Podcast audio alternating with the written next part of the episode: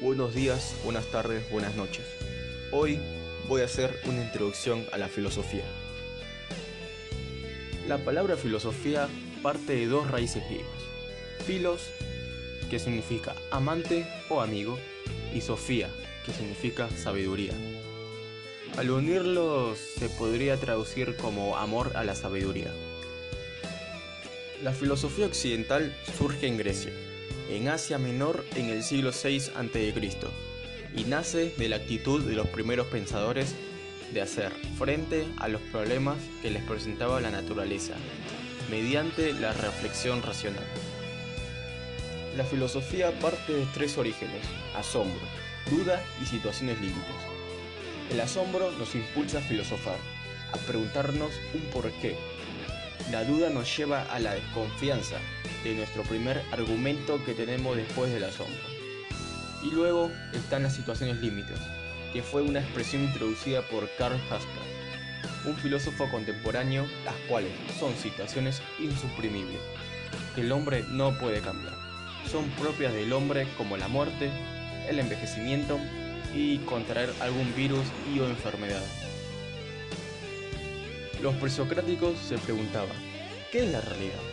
¿De qué está constituido el universo? ¿Cuál es el principio de las cosas?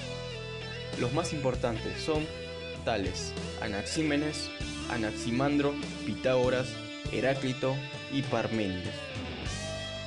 Los sofistas eran de varias partes de Grecia del siglo V y eran considerados profesores viajeros de ese importantísimo arte de obtener éxito en la vida pública.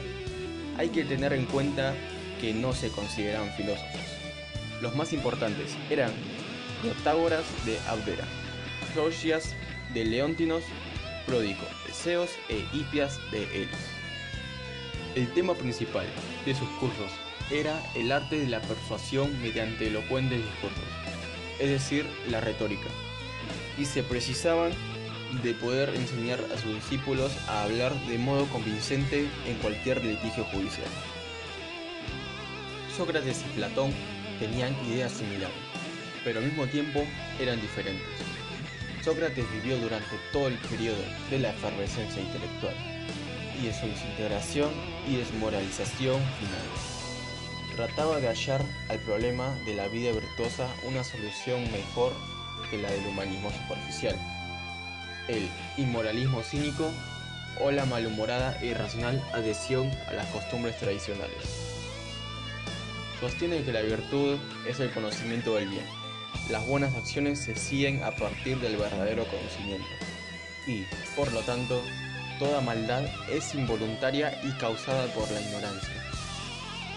Platón nació en Atenas hacia el 427 a.C. A los 20 años conoce a Sócrates y se convierte en su aprendiz. Se dio cuenta de que la legislación y la moralidad estaban corrompidas y llegó a la conclusión de que solo la filosofía puede mostrar dónde está la justicia. Su filosofía tiene una finalidad claramente práctica y política.